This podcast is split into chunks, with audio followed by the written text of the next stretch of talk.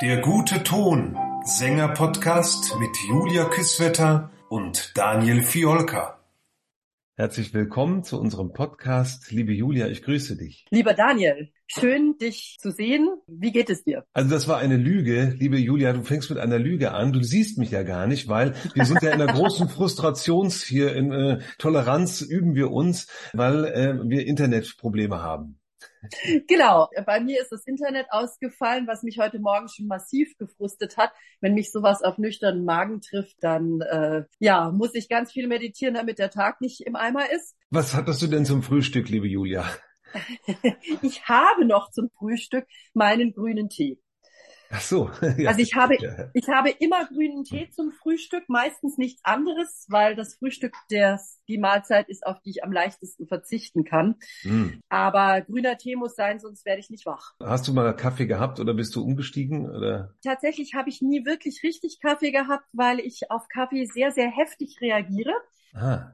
Ich werde dann zitterig und leide unter sprachlicher Diarrhoe. Das ist für mich und meine Mitmenschen nicht besonders gut. Ich nehme Kaffee tatsächlich nur dann zu mir, wenn ich eine Nacht durchmachen muss, sprich wenn ich irgendwie Auto fahren muss, dann ähm, hilft mir ein Espresso von mh, hm, abends um sieben bis am nächsten Tag um zwölf durchzuhalten. Also du bist noch nicht so abhängig wie wir anderen alle. Nein, ich bin halt grüner Tee abhängig. Also so. das ist das ist sozusagen meine äh, meine Art von Koffein von von Wachmacher. Genau. Ja. Und nachdem meine Nacht heute auch sehr frustig war, ich bin sicher, du kennst das. Also wahrscheinlich lachst du nur müde. Aber mein Hund ist heute Nacht irgendwie drei oder viermal aufgewacht, hat herumgebellt und er wollte vor die Tür gelassen werden. Als frisch gebackener Vater kennst du diese Art von Frustration natürlich auch, wenn die Nacht nur so in Stückchen stattfindet. Also du hast dir nochmal ein ewiges Kind angeschafft, wolltest du damit sagen? Ich habe heute Morgen schon zu meinem Mann gesagt, ja, ich hatte das mit den Kindern eigentlich schon hinter mir. Ähm, genau. Wo begegnet uns in äh, unserem Berufsfeld denn Frustration? Schon. Also ich meine, ich muss sagen, äh, ich, ich bin natürlich als erstes drauf gekommen, dass wir als Lehrer gefrustet sind, dass äh, Sachen nicht so verfangen, wie wir das gerne möchten und äh, dass wir großartige Ideen haben, die wir äh, mit einer Begeisterung weitergeben und äh, die dann auf unfruchtbaren Boden fallen. da hast du vollkommen recht. Das ist echt auch ab und zu frustig. Ja, in unserem Beruf, ich finde, also Mal vorneweg gesagt, unser Beruf ist der schönste der Welt. Ich singe jetzt seit 30 Jahren. Diesen Herbst sind es wirklich 30 Jahre. Oh Gott. Berufstätig als Sängerin bin ich irgendwie so seit knapp 22 Jahren. Und ich muss nach wie vor sagen, es ist der schönste Beruf der Welt. Ich habe es gerade letztes Wochenende zwei wunderschönen Konzerten wieder erleben dürfen. Wir haben ein ganz, ganz großes Privileg. So, das war ähm, sozusagen waren die Vorschusslorbeeren.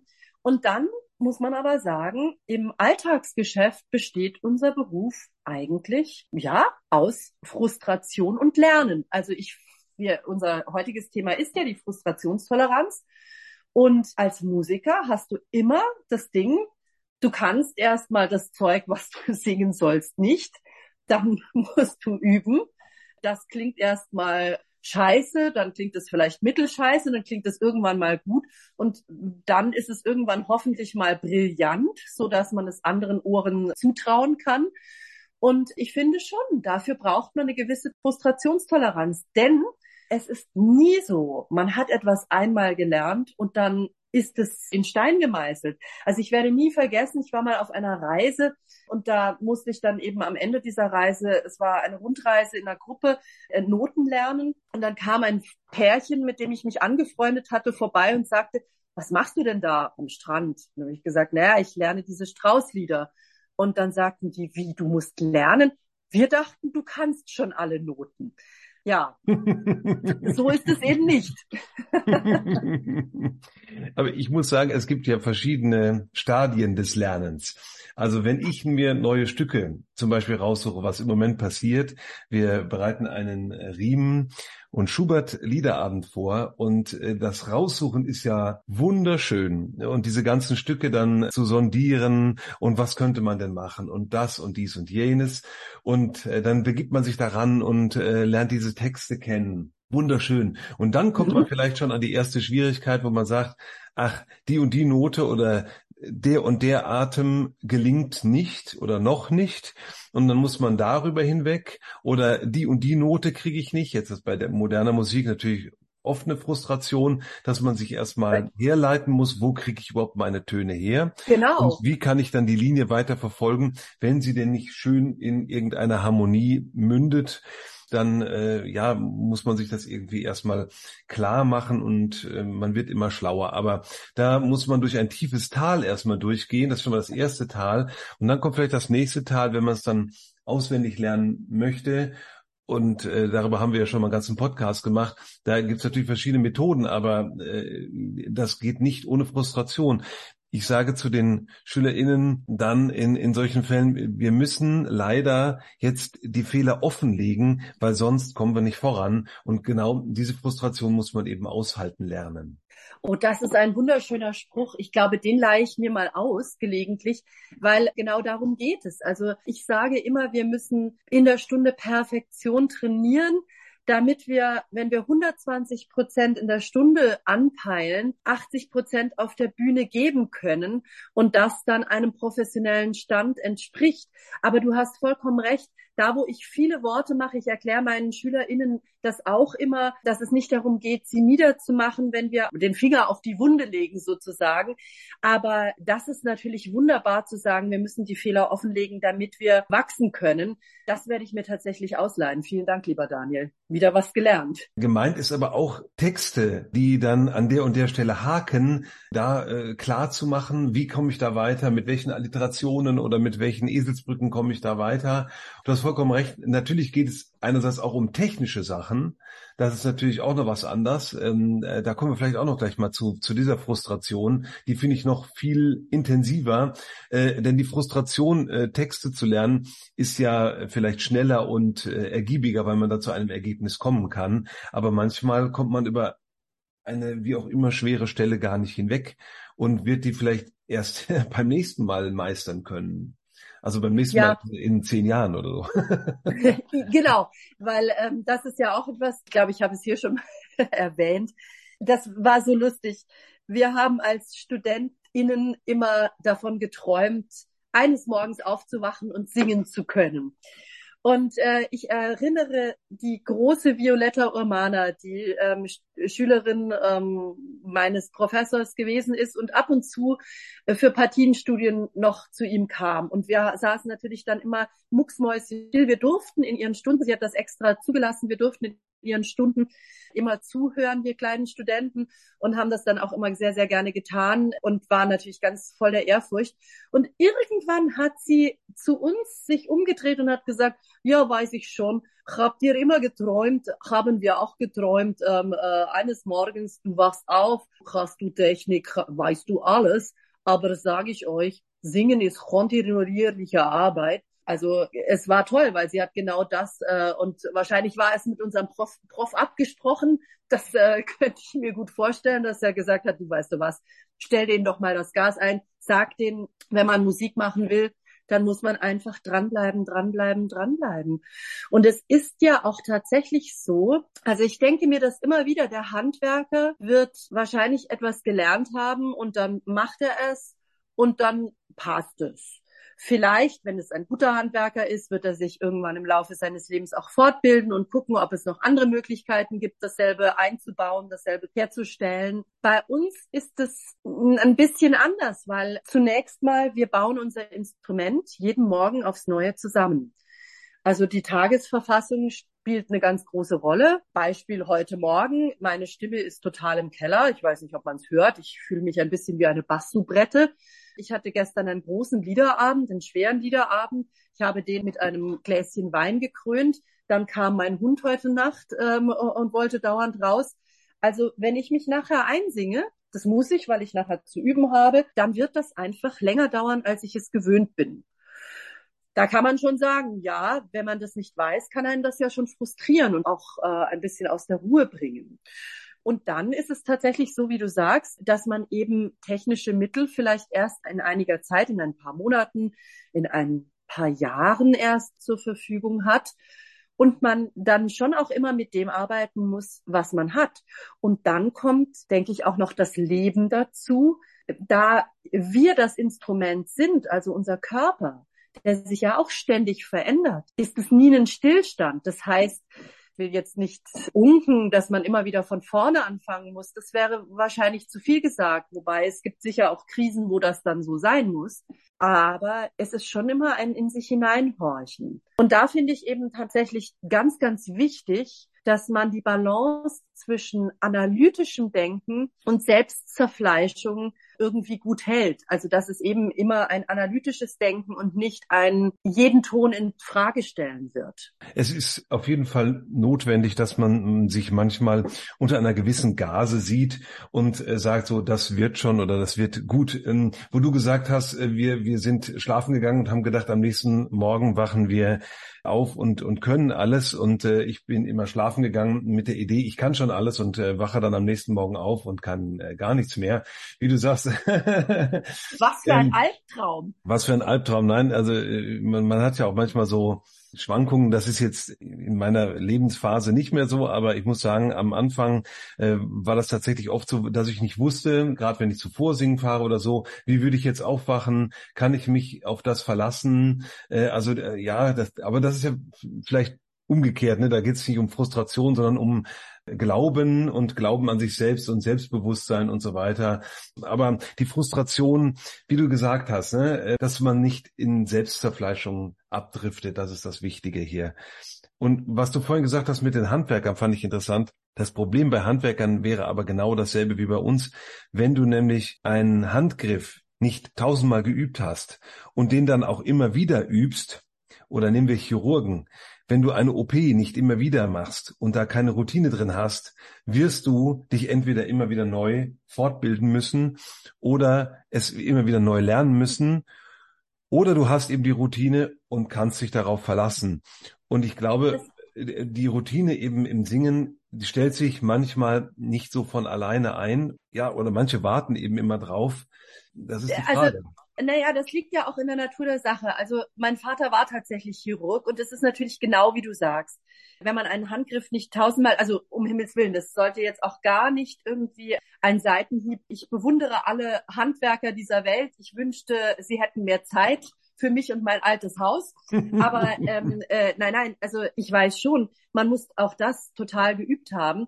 Aber wenn ich jetzt zum Beispiel an meinen Vater denke, der äh, natürlich bestimmte Operationen, aber Spezialist für Hüftgelenke, x-mal gemacht hat, genau, das schult natürlich dieses Training. Dann muss man aber auch sagen, er hat sich dann Leute in sein Team geholt, die halt Hand gemacht haben oder Knie oder Schulter. Und das ist ja für uns sagen wir mal, ein bisschen anders. Also wir haben immer anderes Repertoire. Und es ist auch so, ich weiß es nicht, ich habe ihn nie fragen können und er lebt nicht mehr, aber mein Vater hat, ich würde mal sagen, in der Woche mindestens drei Hüftgelenke eingebaut. Wenn ich für ein Konzert engagiert werde, dann ist es eben schon so, ich habe jetzt am Wochenende Brahms Requiem gesungen.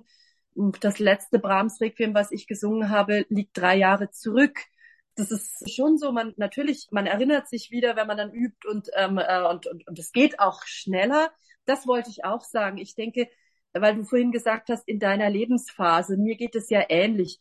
Wäre ich vor 20 Jahren so aufgewacht wie heute Morgen und hätte irgendwas Wichtiges zu singen gehabt, dann wäre ich in höchster Panik gewesen, weil die Stimme wirklich, also ich bin mir nicht sicher, was die heute an Höhe von alleine mal hergibt, bevor ich geübt habe.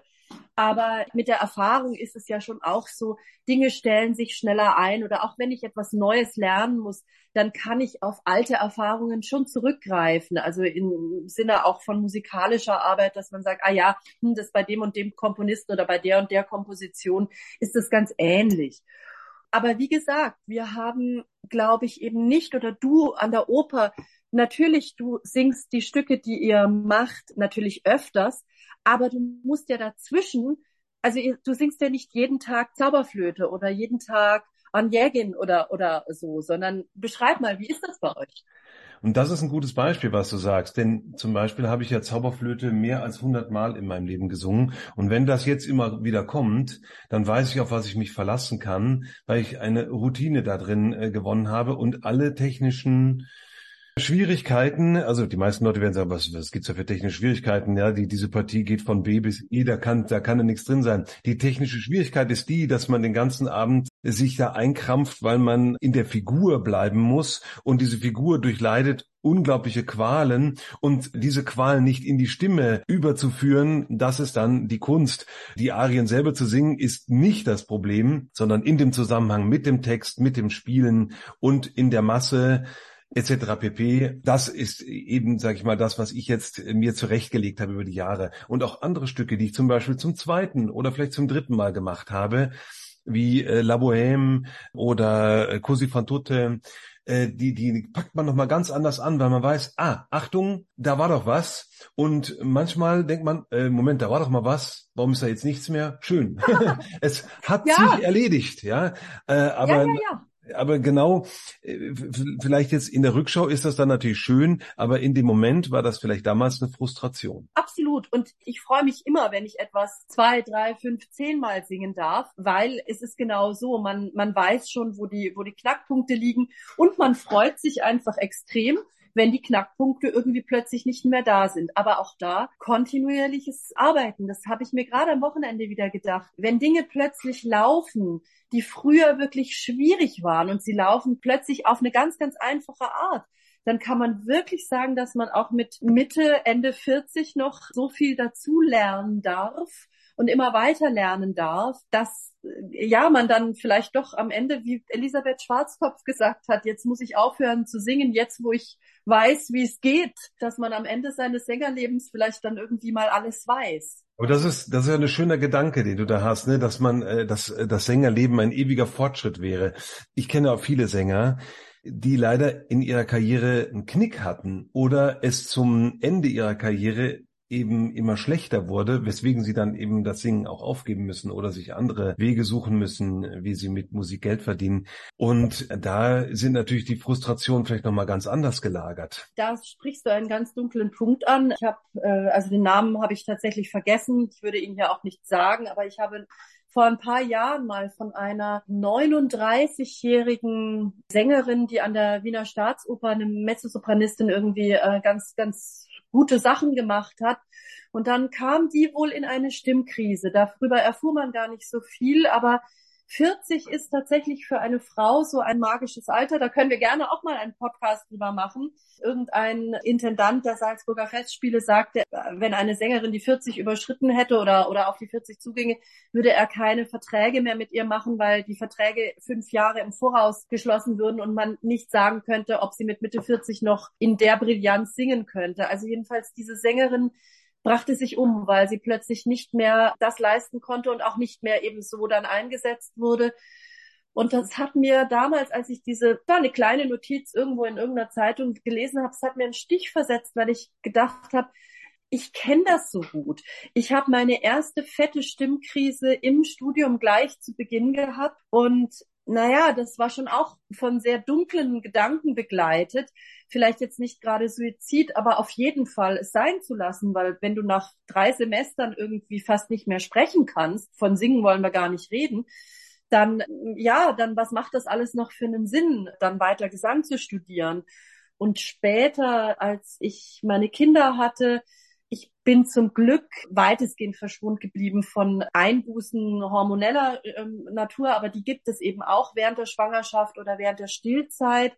Auch da habe ich neulich einen ganz, ganz interessanten Podcast gehört von einer Sängerin, die sagte, es ist furchtbar, weil es wird keine Rücksicht genommen und sie hatte ganz massive Probleme und war darüber auch ganz, ganz verzweifelt, rutschte in eine totale Stimmkrise ab. Also ich kenne das, meine Kinder haben mir damals aus der Kita alles mitgebracht, äh, also was nicht bei drei auf den Bäumen war. Ich hatte jeden Infekt, ich habe so viel krank gesungen mit Angst, mit ach ja, das immer mit dem Gefühl, stimmlich nicht ganz auf der Höhe zu sein und so.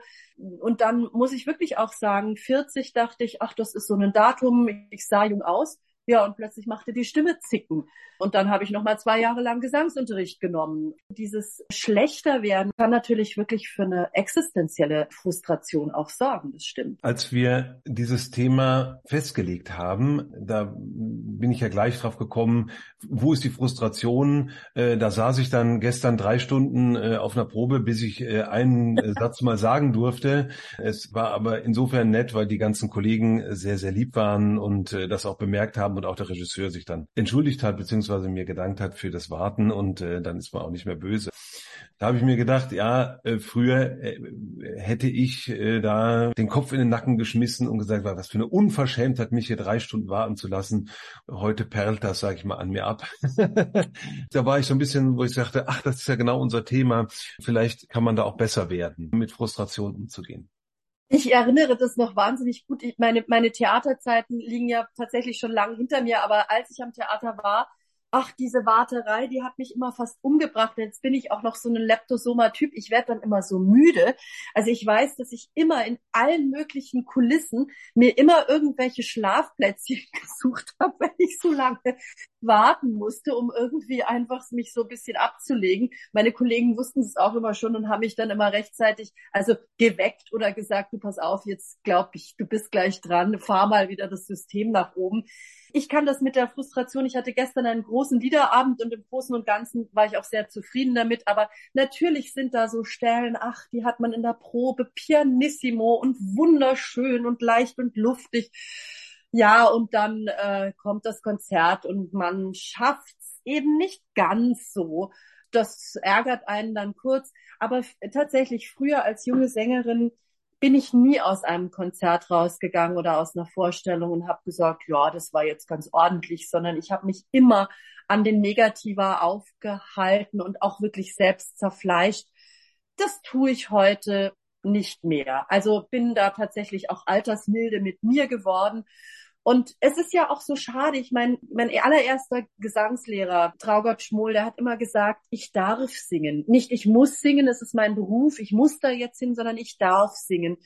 Und je älter ich werde, desto mehr empfinde ich das auch. Und deswegen fände ich es schade, wenn ich nicht den Genuss des Singeerlebnisses für mich damit rausziehen könnte. Naja, und die kleinen Fehler, die passieren, ich bin keine Maschine und zum Glück singe ich nicht in der Met. Früher habe ich das bedauert, heute bin ich darüber manchmal ganz froh, weil es den Leistungsdruck äh, ein bisschen niedriger hält. Und insofern, ich glaube, das ist etwas, was ich unseren jungen Hörern heute gerne mitgeben würde. Das ist tatsächlich die Balance zwischen wirklich analytischem Denken. Also man muss die Fehler betrachten. Man muss das wirklich anschauen und nicht wegschauen. Also ich bin ja, habe ja so viele Koloraturen gesungen in meinem Leben. Und wenn ich jetzt äh, jungen Schülerinnen Koloraturen beibringe, dann ist es ganz, ganz, also der Klassiker ist, die haben das nicht richtig angeschaut und äh, wollen es einfach schnell singen. Und dann sage ich immer, naja, wenn du die Noten nicht kannst, nicht jede einzelne Note auf der Kette hast, wird es immer eine Schlamperei bleiben und immer irgendwie nur komisch sein. Aber dann eben darüber hinaus zu sagen, okay, das war jetzt in Ordnung oder das kann ich noch besser machen, aber im Großen und Ganzen wird schon, statt irgendwie zu sagen, oh, ich bin so schlecht und jeder Ton muss irgendwie, also kein Ton stimmt. Das kann ja dann leider auch schnell passieren. Hörtipp der Woche.